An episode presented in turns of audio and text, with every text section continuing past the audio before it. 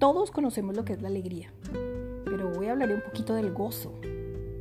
El gozo, esa intensidad de todos los sentidos, esa inmensa alegría, una emoción intensa, un placer. Pero ¿qué es tener gozo?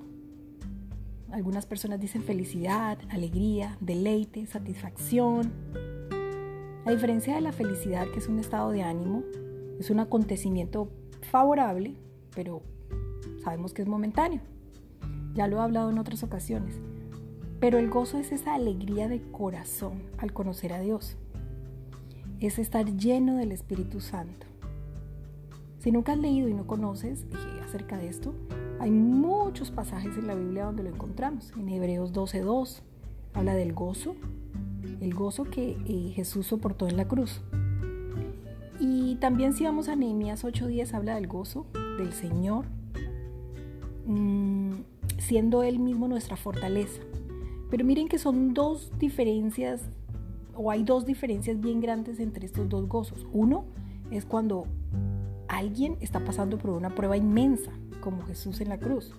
Mientras que el gozo, el de Nehemías, es más, em, es, es, en, la, en la alegría misma, en la tranquilidad de que Dios está con nosotros. ¿Qué significa eso? que puede ser inexplicable para alguien que no conoce de Dios o que no ha pasado por esto o que mm, de pronto ha experimentado la alegría momentánea, pero no ha tenido esa fuerza, esa fe que Dios nos da y nos, nos produce frutos, porque el gozo hace parte de los frutos del Espíritu Santo. En Galatas 5 lo encontramos. Y nos explica eso, que incluso a través de las pruebas nosotros podemos producir ese fruto de parte de Dios.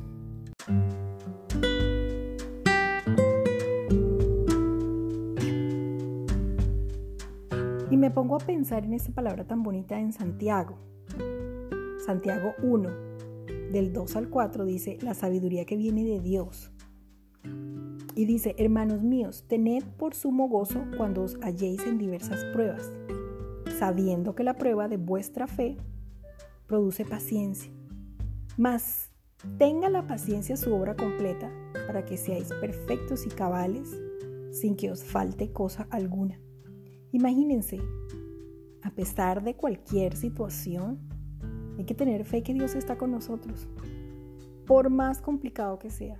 Este año que ha sido tan difícil, este año que nos ha dejado tantas enseñanzas, este año que nos ha puesto a prueba la fe, em, este año ha sido de incertidumbre, ha sido un año de em, tantas pérdidas en muchos sentidos. Pero cuando tenemos nuestros ojos puestos en el camino correcto, eh, pensando en la salvación, pensando en que lo importante no es aquí lo que estamos viendo en la tierra, sino que somos ciudadanos del reino y que mm, debemos tener paciencia para que podamos, como lo dice, ser perfectos y cabales. Pero solo esto se da cuando estamos agarrados de la mano de Dios. Insisto, insisto y es muy difícil cuando em, alguien em, no ha experimentado esta alegría. Es una alegría diferente. Es una alegría que a pesar de las noticias duras, complejas que podamos tener, uno dice, pero, pero descanso en Él, pero me agarro de Él, pero Él soporta mi mano, pero Él lleva mis cargas. Es un pero positivo, es un pero que a pesar de las circunstancias podemos mirar hacia Él. Así que los invito a que tengamos gozo, Bendiciones.